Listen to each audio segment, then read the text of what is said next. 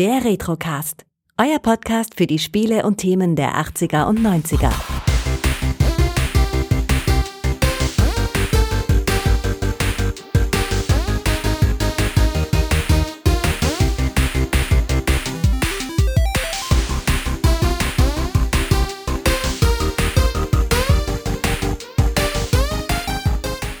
Hallo Tonne Hallo Kai. und hallo Moritz. Guten Tag. Da sind wir schon wieder zurück zum zweiten Conan und äh, nach unserer epischen ersten Besprechung wird die hier das Gegenteil, schätze ich mal. Und ich sage jetzt direkt, ich weiß eigentlich nicht warum, aber wir werden vielleicht der Sache auf den Grund gehen können. Ja, das ist eine gute Sache. Also äh, ich habe mir den Film angeguckt und habe mir zwischendurch auch so ein paar Mal am Kopf gekratzt. Der Film macht ein paar Dinge besser, aber ein paar Dinge auch, wo ich mir dachte, hm, warum? Und dann waren dann plötzlich auch Charaktere, wo ich mir dachte, hm, wer ist denn das? Vielleicht sollten wir erstmal sagen, dass wir über Conan der Zerstörer aus dem Jahr 1984 reden. Wobei ich mal direkt hier, komm, ich spring mal direkt rein auf unseren schwarzen Eggar Arnold zu, Oh, äh, zu dem ich sagen muss, also zum einen, also alter Schwede, im Direktvergleich zum ersten Teil, körperlich ist der da nochmal auf einem ganz Mhm. anderen Level und, und das finde ich fast sogar noch wichtiger, auch schauspielerisch hat der einen ganz schönen Satz gemacht seit dem ersten Film. er kann viel besser mit den Augen rollen jetzt. Ich habe ihn, ich hab ihn nämlich ja. für mich den Film des Augenrollens genannt, weil sowohl Grace Jones als auch Arnie haben das äh, perfektioniert. Ich glaube, das war deren einzige äh, Regieanweisung. Schwingt euer Schwert respektive äh, Speer Dingsi und rollt wild mit den Augen. Und das machen sie verteufelt gut. Und, und bei Grace Jones noch die Anweisung und äh, bitte jeden zweiten Satz einfach schreien, dann wirkst du viel wilder. Und äh, um an dieser Stelle direkt auf einen von meinen zwei Crash-Punkten zu kommen, apropos Grace Jones und Schreien. Ihr wisst, wer sie auf Deutsch gesprochen hat, oder? Ich weiß zumindest, Ja. wen die Person auf Deutsch noch gesprochen hat. Korrekt. Und wenn man einmal Sophia von den Golden Girls im Hinterkopf hat, dann geht gar nichts mehr. Dann hätte ich gerne jede andere Stimme und wenn es die von Penny wäre, die man im Moment überall hört. Naja gut, aber im, Ver im Vergleich zu Malak, dem Diebeskumpel, der von Ernie aus der Sesamstraße gesprochen wird, also von äh, Gerd Dufner, ist das überhaupt nichts. Nachdem ich das, ich dachte so, als der das erste Mal was sagt, du kennst die Stimme, du kennst die Stimme. Das ist eine ganz komische Stimme. Du kannst sie nicht ernst nehmen. Und dann habe ich geguckt, okay, es ist Ja. wirklich Ernie aus der Sesamstraße. Das Schlimme ist, dass ich die Stimme sogar eigentlich mit was noch Schlimmerem, zumindest im Kontext von diesem Film, äh, assoziiere, nämlich mit Mickey Rooney. Hm. Und ne, gerade da die beiden ja zwischendurch auch gerne mal anbandeln, also wenn man sich dann anhören muss, wie Sophia und Mickey Rooney äh, sich dann da so ein bisschen anflirten, das ist schon hart. Ja, ich weiß nicht, also das ist ja fast ein Verbrechen, äh, diese Synchrostimmen da für diese zwei Personen zu geben. Äh, also, wie gesagt, beim ersten Mal dachte ich mir, wer ist denn überhaupt dieser komische Typ da, dieser Malak? Von, von dem erfährt man ja auch im ganzen Film nicht sonderlich viel. Also der ist einfach da, gefühlt, um da zu sein, vermutlich um die Rolle des ersten Teils äh, zu ersetzen, aber ansonsten hat er ja keine große Bedeutung. Doch, doch, der ist der Comic Relief, der nicht Comic ist. Der sagt ja immer nur, ah, ich äh, warte dann mal hier, um dann sich überzeugen zu lassen, doch den anderen Ja. hinterher zu wandern. Ganz mysteriös. Das Komischste an dem, und das ist halt nicht haha komisch, sondern merkwürdig komisch, ist, er ist ja definitiv im ersten Film nicht dabei gewesen, kann sich aber noch ganz genau an das Dromedar erinnern, das er selber gar nicht erlebt hat. Der war da äh, im Publikum. Das, Er war das Kamel. Okay, wo wir schon beim Kamel sind. Ich wollte zwar erst äh, über alle DarstellerInnen abranten, aber Kai, sag doch bitte was zum Kamel. Das ist doch so ein bisschen dein Steckenpferd. Ja, ich, ich bin entsetzt. Einerseits äh, hätte ich die Szene viel, viel cooler gefunden, wenn Arnie vorbeigeritten wäre, angerotzt, nachdem er sich äh, entschuldigt hat und dann gesagt hat zum Kamel, okay Kamel, wir sind quitt. Das hätte ich viel, viel cooler cooler gefunden, als dem armen Vieh noch mal eine reinzudreschen. Ich hätte es gut gefunden, wenn das Kamel ihm ein Headbutt gegeben hätte und dann wären sie quitt gewesen. Ja, wobei ich, wobei ich sagen muss, dass so wie, wie diese Sequenz dann quasi ausgeht, dass er halt so ne, an, seinem, an seiner stählernen Brust versucht, diese äh, äh, Dromedar-Spucke irgendwie wegzuwischen, äh, ganz angewidert gucken. Das hat irgendwie, hat das doch wieder für mich ein bisschen gerettet, dass ich gesagt habe, na gut, das Kamel hat zwar einen abgekriegt, aber dafür ist er jetzt immer noch besudelt und ärgert sich drüber. ich hatte das Problem, ich habe den Film natürlich äh, irgendwann zu Beginn der 90er mal gesehen wir reden von 1990 äh, gerade, je nachdem, wann ihr das hier hört. Und ähm, hab den jetzt vor ein paar Tagen zweimal noch mal mir todesmutig angeguckt. Und beim ersten Mal dachte ich, oh, er entschuldigt sich beim Kamel, das ist so schön. Und dann zieht er dem wieder einen ab, dass das Kamel wieder in die Knie geht. Das hat mich ein bisschen runtergeholt. Das äh, hat mich traurig gemacht als erstes, als ich so reingekommen bin in den Film, man sieht hier Sula, Grace Jones und äh, man sieht dann natürlich auch noch äh, das andere junge Prinzesschen, die Königin, äh, nee, die, die Prinzessin. Ich bleib mal beim Prinzesschen erstmal. Und da denkt man sich gleich, wenn man den ersten Film gesehen hat, oh, oh, ja, ich weiß nicht, ob das so gut ausgeht, aber nein, hier in dem Film wird eigentlich niemand von beiden irgendwie flachgelegt. Ja, was ich, was ich sehr, sehr beruhigend finde, weil, äh, wie ja ein wenig Recherche ergeben hat, dass äh, Prinzesschen, also sprich die Darstellerin des Prinzesschens, äh, zu dem Zeitpunkt, als der Film gedreht wurde, 14 Jahre alt war. Also, äh, und unter dem Gesichtspunkt fand ich auch so die ein oder andere Szene schon so ein bisschen grenzwertig und ich fand es auch ein bisschen grenzwertig, gerade unserem Conan gegenüber wie oft erwähnt wurde, dass sie ja Jungfrau ist und dass sie das auch bitte bleiben möge. Also, ja. das hat man vielleicht Mitte der 80er, fand man das vielleicht noch nicht ganz so merkwürdig, aber ich sag mal einem Conan, egal wie alt er jetzt ist, sagen wir mal, er ist nicht mehr 14 oder 15, äh, dem überhaupt zu unterstellen, dass er was daran ändern möchte, dass eine 14-jährige Jungfrau ist, ah, fand ich schon echt teilweise sehr grenzwertig. Äh, ja, vor allem der, der Conan der Romane und der Kurzgeschichten und so, dem dürftest du wirklich nichts Jungfräuliches mit auf den Weg gehen. Das würde nicht lange halten. Aber im. Film ist er ja immer noch so schrecklich in seine tote Königin verliebt, dass da glücklicherweise nichts passiert. Ich war auch tatsächlich äh, äh, sehr zufrieden, dass da in die Richtung nichts passiert ist. Aber ähm, zu Prinzessin Jenna. Nicht nur ähm, ist sie für die Goldene Himbeere für die schlechteste Nebendarstellerin nominiert worden, völlig zu Recht, hat dann aber in schlechtester neuer Star wenigstens gewonnen, wo es äh, sonst in der anderen Kategorie nur zur Nominierung gelangt hat. Ähm, kennt ihr denn ihre andere Paraderolle? Ich mochte sie nämlich wirklich sehr in den pur späten 80ern, würde ich behaupten. Also ich habe mir die Rollen jetzt nicht so genau angeguckt, äh, aber in der Regel ist es so, dass mir irgendwie Gesichter entweder was sagen oder nichts sagen. Und äh, das war halt letzteres der Fall. Doch sie ist äh, die, die clevere Schwester von Kevin Kev Kev Arnold in Wunderbare Jahre. Da hab, deswegen kannte ich tatsächlich sogar das Gesicht, denn diese Serie habe ich damals heiß und innig geliebt. Warum auch immer. Ich mich, frage ich mich jetzt. Ja, die habe ich nie gesehen. Ah, okay. Also, äh, das sind so Serien gewesen, die ich irgendwie so Anfang der 90er schon lieber gemieden habe, weil es einfach nicht so ganz meine Welt war. Da habe ich lieber Knight Rider und A-Team geguckt, aber das ist ja alles äh, Geschmackssache, wie man so schön sagt. Bevor wir knüppelhart in die Handlung einsteigen, darf ich noch zweieinhalb Leute durchhäscheln. Bei dem einen muss ich einfach auf Tottes Unterstützung hoffen. Denn man findet in den Angaben, dass äh, dass äh, Togra gespielt wird vom legendären Sven Ole Thorsen.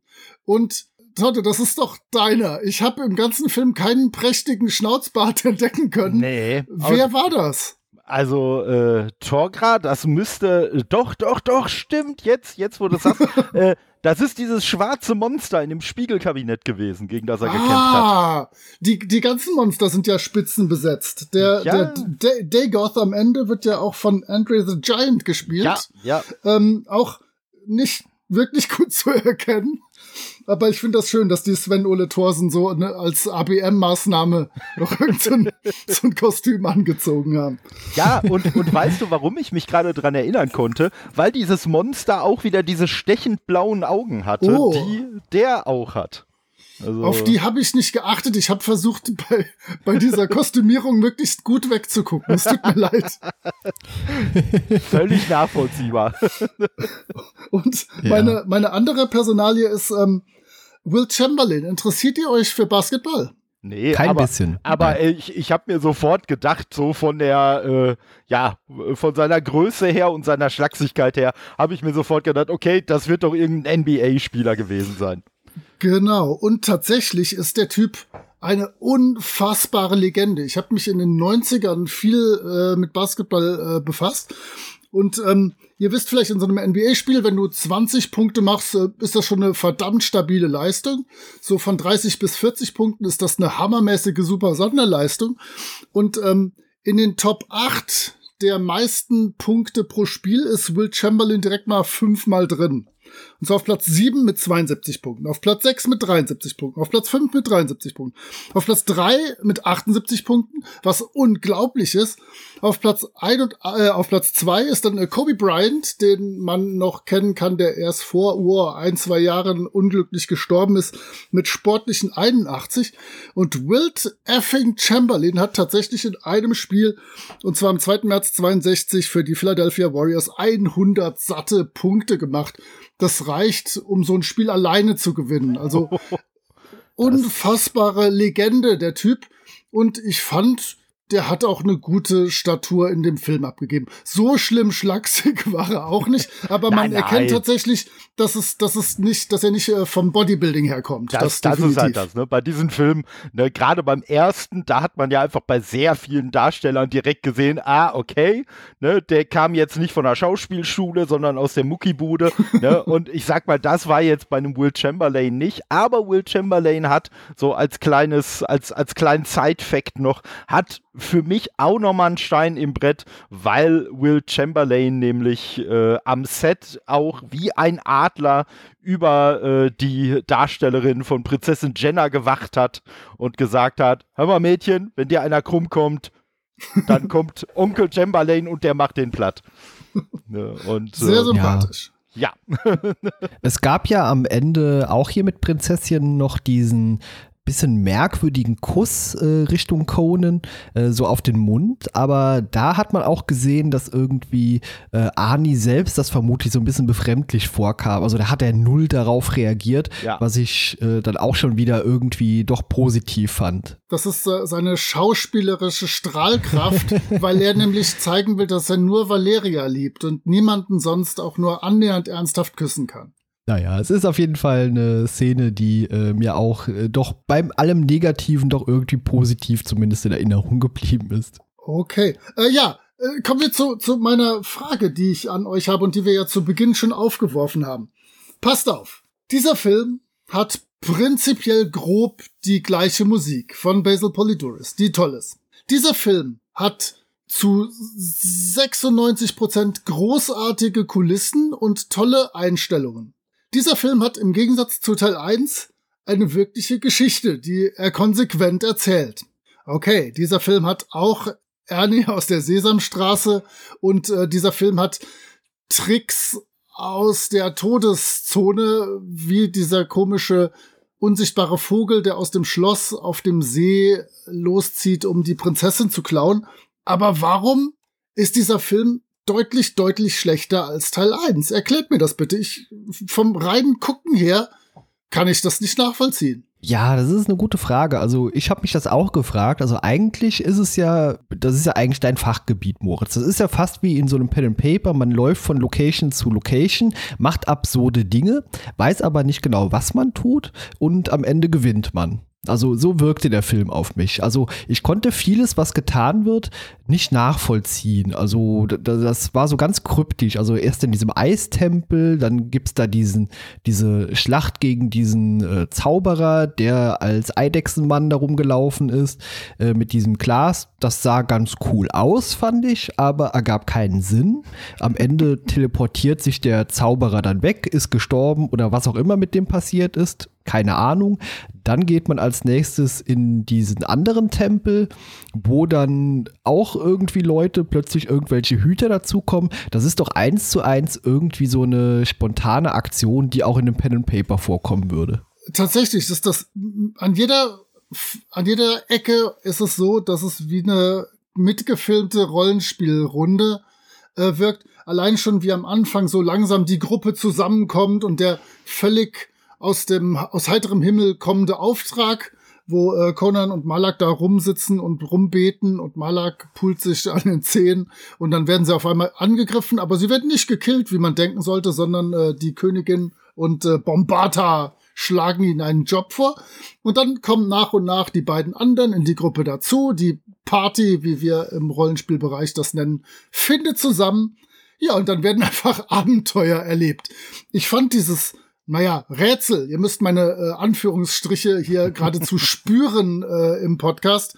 Ähm, dieses Rätsel, dass er dieses Monster in dem Spiegelkabinett nur besiegen kann, indem er die Spiegel kaputt haut, fand ich charmant, wenn auch völlig aus heiterem Himmel kommt. Aber das war nett. So, das könnte in jedem schlecht geschriebenen äh, Rollenspielabenteuer auch vorkommen.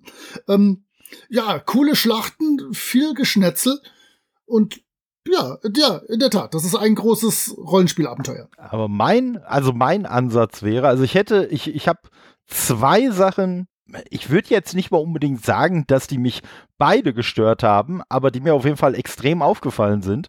Also die eine, und die hat mich wirklich gestört, ist, wie entsetzlich albern der Film teilweise ist. Also, und ich meine jetzt noch nicht mal die Szene, die man, glaube ich, auch so als Meme kennt, wie Ani dann da rumgeschleudert wird und irgendwie die Augen ganz groß aufreißt und doch sehr erschrocken guckt. Sowas meine ich noch nicht mal, aber Malak war halt schon echt hart an der Schmerzgrenze. Und ich weiß nicht, ob das nur an mir liegt, aber ich fand Grace Jones als Darstellerin auch eher so ein bisschen komisch, als dass ich sie jetzt so ernst hätte nehmen können, wie die Rolle das vielleicht von mir erwartet hat. Aber was halt noch ein anderer Punkt ist, und der hat mich gar nicht so sehr gestört, so als Einzelpunkt hat er mich nicht gestört, aber ich glaube, in Summe ist das ein nicht un, äh, unterschätzender Faktor, der mich insgesamt diesen Film schlechter hat empfinden lassen als den ersten. Dieser Film ist viel schneller. Bei dem Film passiert in einer halben Stunde mehr als beim ganzen ersten Conan der Barbar. Und ich glaube, dass es dem ersten Film einfach gut getan hat, dass der viele Szenen so hat atmen lassen. Gerade so dieses etwas behäbige, etwas träge, was man vielleicht noch kritisieren würde, wenn man nur den ersten Teil guckt.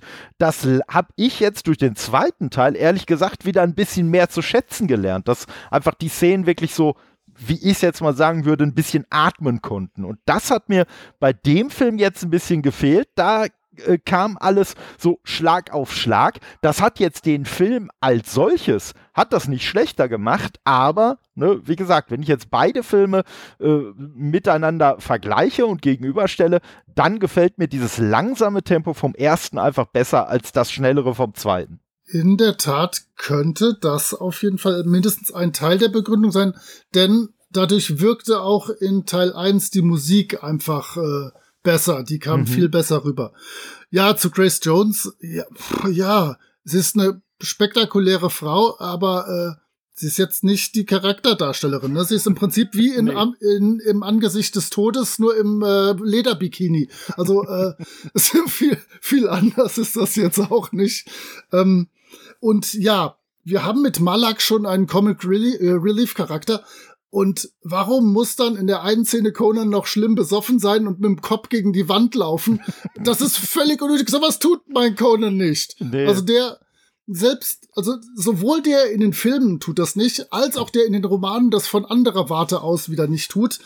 das ist nicht mein Conan. Ich kann ja. so nicht arbeiten. Ja, wobei, du sprichst ja gerade was Gutes an und äh, das, das äh, schlägt auch noch mal ein bisschen die Brücke zu dem Kuss, den der Kai von erwähnt hat.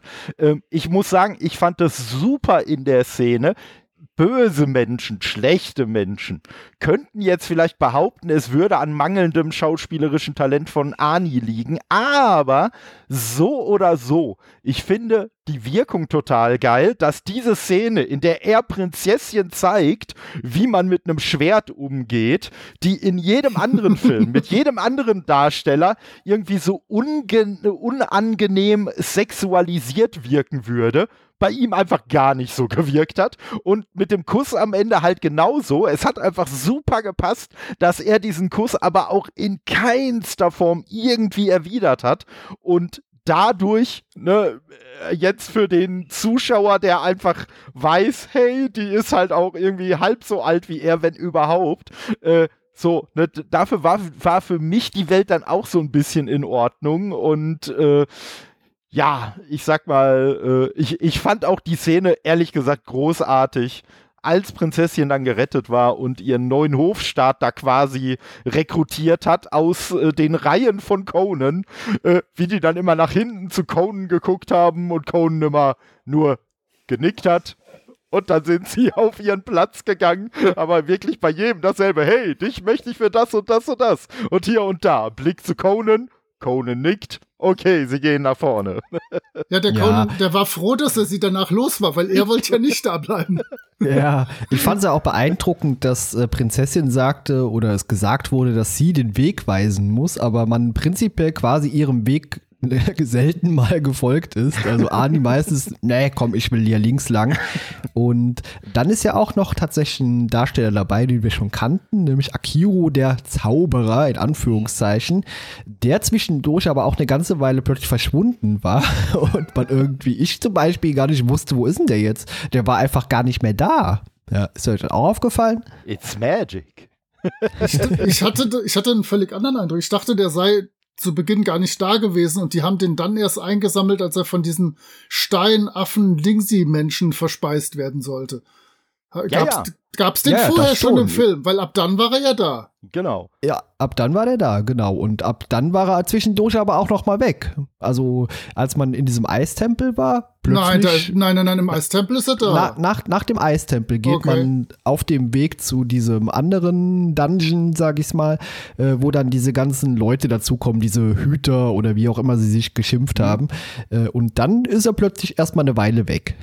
Wobei, wo, wobei ich sagen muss, die Hüter, die fand ich richtig klasse. Also zum einen fand ich die so vom Design her und so klasse. Ich fand den Oberhüter klasse und ich fand das klasse, dass die Hüter, zumindest am Anfang noch, äh, quasi so gewirkt haben, als ob sie wirklich aus der Überzeugung handeln, dass sie etwas Gutes tun. So, das ja. war jetzt nicht so diese Bösewichte, so, oh, wir wollen ja den schlimmen, grausamen Gott äh, von früher wieder äh, aufleben lassen. Nein, die haben ja wirklich geglaubt, das, was wir tun, ist das Richtige und deswegen müssen wir das auch durchziehen. Ne? Also fand ich schon gut der Film hat enorme Logikschwächen. Also, das ist mir auch hier bei diesem Kampf mit diesem äh, Glas und diesem Monster aufgefallen, weil die ganze Gang, die ganze Party steht ja auch hinter einer Glasscheibe. Da ist aber keiner auf die Idee gekommen, die auch mal einzuschlagen. Die war zu kräftig. Das ging erst später. Genau, das, das war eine Zauberscheibe. In der Szene ist mir ein schlimmes Ding aufgefallen. Mir fallen ja normalerweise nie Filmfehler auf. Aber in der ersten Einstellung, wo man dann halt auch ganz beeindruckt sich dieses Spiegelkabinett anguckt und da diese Figuren in den roten Mänteln stehen, da gibt es eine Figur, die steht ungefähr einen halben Meter zu weit rechts die füllt gar nicht ihre Lücke aus, sondern die steht quasi so halb neben ihrer Lücke, wo ich mich beim Gucken, also zum einen, als ich es gesehen habe, ich konnte nicht mehr drüber hinwegsehen und ich habe mich gefragt, wie muss das bei den Dreharbeiten gelaufen sein? Der, der Mensch, der da gestanden hat, der muss doch gemerkt haben, dass neben ihm noch ganz viel Platz ist, der nicht gefüllt ist. Also, das fand ich schon, das fand ich schon echt kurios und weil ich da halt so drauf geachtet habe, ist mir aber auch aufgefallen, in der Szene, als sie dann alle herausgeschritten sind, da war dieser Fehler behoben. Also das war offensichtlich eine andere Einstellung, äh, wo man dann die äh, Positionen nochmal neu verteilt hat.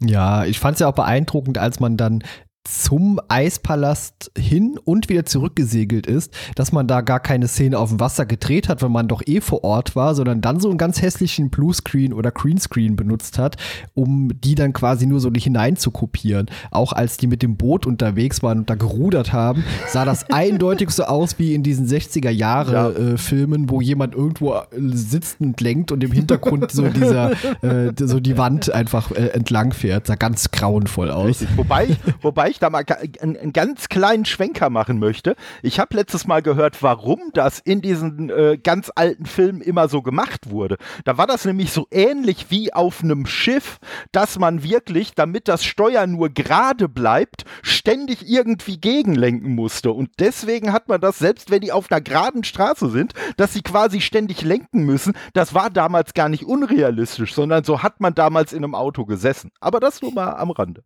Das kann sein, aber das macht man teilweise bei aktuellen Filmen auch noch, ja. wo das dann keinerlei Sinn mehr gibt. Ja, okay, die haben keine Ausrede mehr, aber damals äh, war es wohl ja. nicht so unrealistisch, äh, wie wir es heute wahrnehmen. Aber in dem Boot war es trotzdem unrealistisch. Also das möchte ich jetzt auch nicht, äh, nicht entschuldigen. Ja, vor allem da man ja an der Kulisse, man war ja da, man hat ja da irgendwie am Land vorher gedreht. Also warum hat man die denn nicht einfach kurz in ein Boot gesetzt und dann irgendwie gefilmt? Das wirkt fast wie nachträglich äh, reingeschnitten, weil man die Szene vergessen hat oder so und dann vor so einer Wand. Wahrscheinlich hat das die Versicherung nicht hergegeben. Die, die, die hätten es nicht riskieren können, dass irgendwie Ani ertrinkt oder so. Wer weiß, ob Ani schwimmen kann. Also. Das war bestimmt nur so knietief, das Wasser. ja gut, ganz ehrlich, heutzutage, selbst wenn es so wäre, dass es aus versicherungstechnischen Gründen nicht geht, dann hätten die das Boot halt irgendwie ans Ufer gestellt und hätten die Kamera halt einfach so gerichtet, dass man neben denen das Wasser sieht und dann hätte es immer noch realistischer ausgesehen. Ja, also Grace Jones, äh, nochmal ganz kurz auf sie zurückzukommen. Äh, sie hat natürlich äh, eine beeindruckende Physis. Mhm. Also das ist vermutlich auch das Einzige, warum man sie da eingebaut hat. Also Durchaus. Wie alle anderen in diesem verdammten Film. Auch, genau, darauf wollte ich gerade hinaus. Aber äh, sie ist mir nicht ganz so negativ aufgefallen äh, wie Malak. ich muss sagen, Malak ist mir vor allen Dingen deswegen auch ein Stück weit, also nicht nur wegen seiner Albernheit, sondern Malak ist mir deswegen negativ aufgefallen. Und das ist natürlich etwas, was einen 1984 äh, gar nicht stören konnte. Aber ich finde, Malak hat einfach eine hat eine für unsere Zeit zeitgemäße Frisur gehabt. Die hat für mich da einfach überhaupt nicht reingepasst. Und das ist ja das Schlimme. Damals war das ja scheinbar so ein bisschen als Scherz gemeint, diese Frisur. Heutzutage tragen Leute das freiwillig. Ja, was mir besonders bei Malak aufgefallen ist, dass ich ihm seine Rolle, die er als Dieb da eingenommen hat, überhaupt nicht abgekauft habe. Das war wirklich wie so ein Pen-and-Paper-Spieler, der vielleicht die erste Session überhaupt mal Pen-and-Paper spielt und noch überhaupt nicht in der Rolle ist. Also der ist ja eigentlich mehr so rumgestümpert und gestolpert und das, was er da als Dieb sein soll, nee, und dann zieht er am Ende noch so äh, sein Plastikmesser irgendwie so ganz unrealistisch äh, in die Kamera. Also irgendwie habe ich dem sein Schauspiel auch nicht abgekauft. Ja, er hat das Problem, dass er zusätzlich dazu, dass er von Ernie aus der Sesamstraße gesprochen wird, noch ja. aussieht wie Stan Laurel. Ja. Das ist, das ist ganz bitter. Das ist kein schönes Schicksal. Nee, und aber wirklich. Aber es ist wirklich eins zu eins, so als ob sie das Gesicht da reingeschnitten hätten. Und äh, ja. ja, und ich muss sagen, ich, ich habe am Anfang, ich habe ja kurz Hoffnung für den Charakter gehabt, als sie überfallen wurden, halt von der Königin und ihren Mannen und äh, dann tatsächlich sich Malak dann zwei Dolche geschnappt ja, hat ja, ja, cool. und auf das Pferd gesprungen ist und dem Gegner die in die Seiten gerammt hat. Ja, zumindest bis dann kam, hilf mir, Conan, hilf mir, ich lieg unter einem Fels. Also, ja. Und danach hat man nur noch darauf gewartet, dass er gleich mit äh, Schwarzenegger Kniechen, Näschen, Öhrchen spielt. Also echt eine Rolle zum Vergessen, ohne Spaß. Ja. Ja. Nach dem ersten Teil hat man ja vielleicht auch wieder befürchten dürfen, dass äh, Sula, also Grace Jones, den Film nicht überlebt. Gott sei Dank war dem nicht so und sie durfte am Ende auch äh, lebendig äh, aus dem Film hinausgehen. Und sie ist jetzt Kriegsministerin. Auch nicht schlecht. Das auch, genau. Richtig. Ja, also. Während ja Malak nur der Hofnarr geworden ist. das passt aber auch sehr gut zu ihm. Vielleicht besser als diese Diebesrolle, so ja, der Kasper. Ja, definitiv.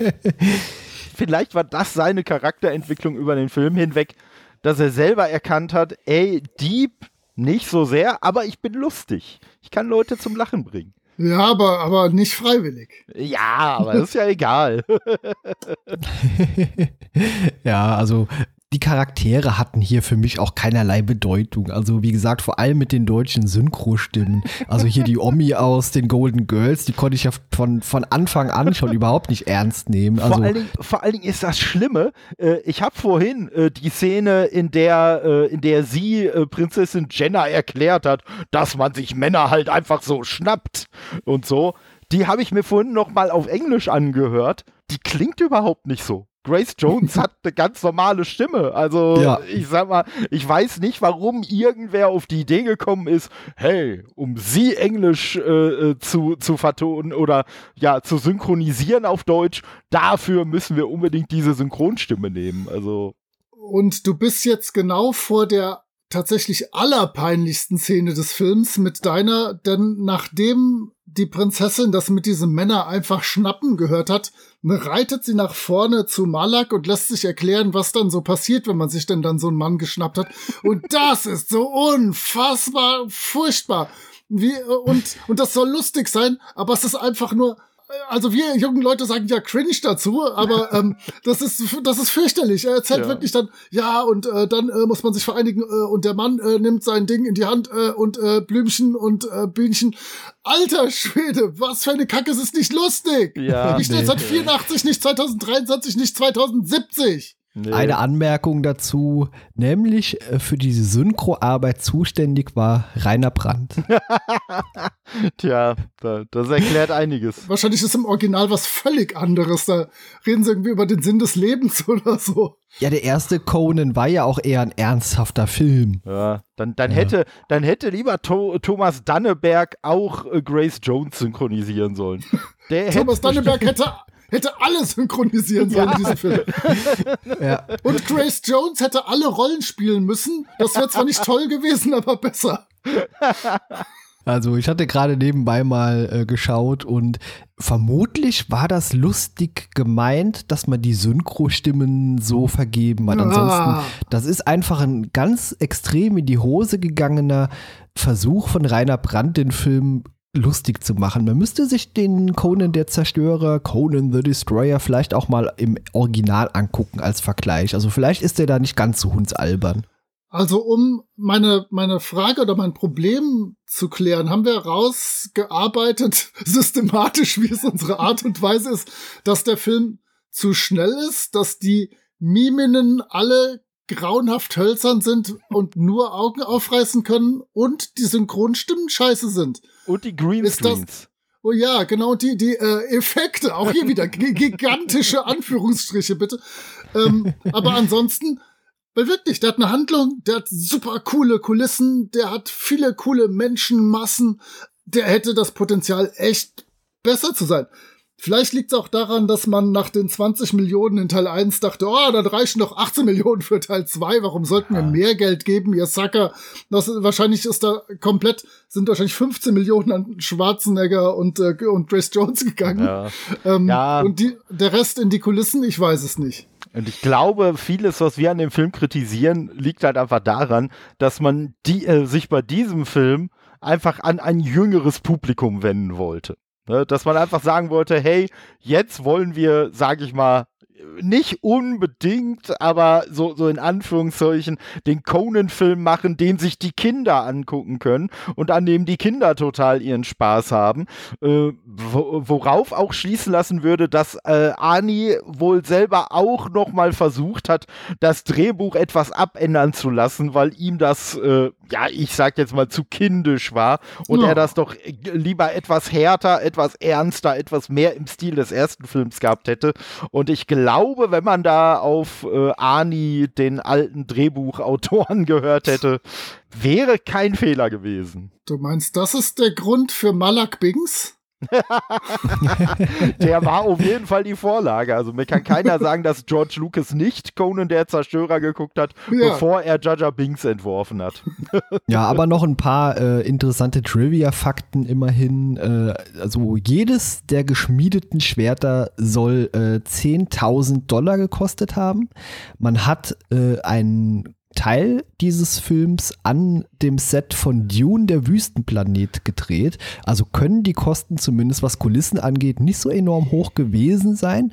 Und äh, dieses Dagoth, äh, Dagoth-Monster, also das mit diesem äh, Horn, das man auf einsetzt am Ende, äh, das ist ein Animatronic gewesen, der recht beeindruckend war und von sechs äh, Puppenspielern bedient wurde. Also mein, das Ding sah schon ganz cool aus, fand ich so als Monster, so für die 80er Jahre.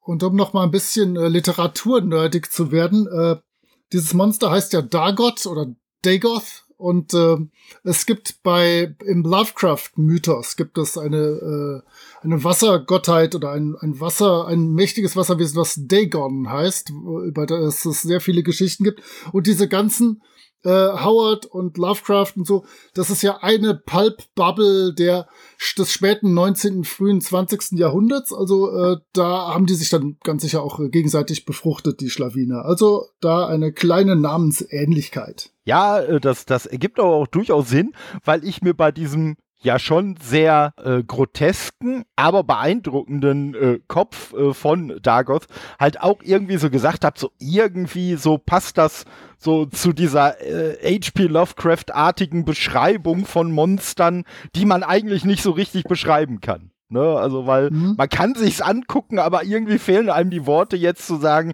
ja, wie sah das denn aus? Ja, nee. Und er hat so eine Art Finnen an den äh, Unterschenkeln gehabt, hinten dran, so dass er auch einen kleinen Wasserkontext hatte. Ich habe nämlich genau geguckt, äh, da habe ich mich mal getraut, bei diesen komischen Puppenfiguren hinzugucken. Nicht so wie bei Sven Ole Thorsen. Ja, den ich hättest du komplett dem nur in die. Augen geschaut, wäre Ja. die Welt auch in Ordnung gewesen. Ja, aber äh, das Ding, also das Monster sah beeindruckend aus, fand ich schon. So. Das hat Ja. irgendwie was hergemacht. Da, da gibt es nichts zu kritisieren, aber ja, der Film ist eigentlich, und das sage ich selten, der ist eigentlich zu kurz. Also gerade auch für diese epische Musik, die man aus dem ersten Teil hat, wo man wirklich mal die Landschaft zeigt, wie einfach irgendjemand zwei Minuten lang, übertrieben gesagt, von links nach rechts reitet, während die Musik läuft. Und dann wäre der vermutlich sogar auch besser geworden. Äh, In der Tat habe ich als einzige Szene, die mir richtig gut in Erinnerung geblieben ist, im Kopf das Bild vor mir, wie sie durch eine Wüste gehen mit einem Mammutskelett im Vordergrund, was Oh, echt ja. gut aussieht, mit Musik. Das Ja. ist so könnte man den ganzen Film machen. Also Ich schätze mal, das recht. war tatsächlich äh, eines der Dune-Sets. ja wahrscheinlich.